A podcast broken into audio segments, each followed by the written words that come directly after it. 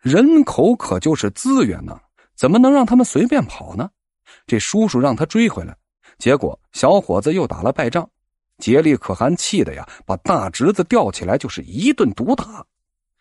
秃利可汗很生气，给李世民写信：“我认你当大哥，你让我去长安。”李世民回信：“来来来，长安欢迎您，还封他为平郡王。”就这样，李世民轻而易举的拉拢到了老朋友，首战攻城。李世民的第二个老朋友啊，来自西北。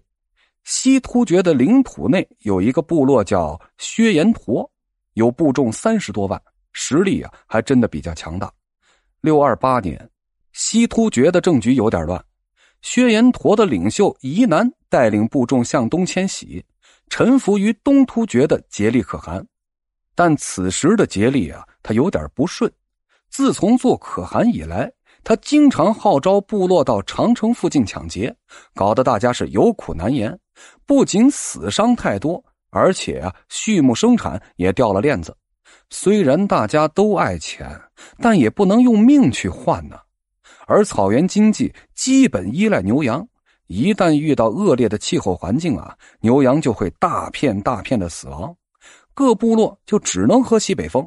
很不幸，从渭河回来的当年，突厥就经历了大暴雪，牛羊大量死亡，导致人心惶惶。再加上众多部落不服竭力，一个火药桶啊，就等着引爆了。所以呀，东归的夷南发现东突厥也不行啊，怎么办呀？那就反呗。这中间的时间差很短，基本上是疑南刚刚投奔，发现突厥内部有矛盾之后啊，就立刻造了反。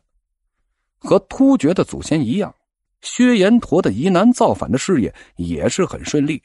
那些部落纷纷跑到疑南的帐下磕头认大哥，这速度之快呀，让疑南都有点懵。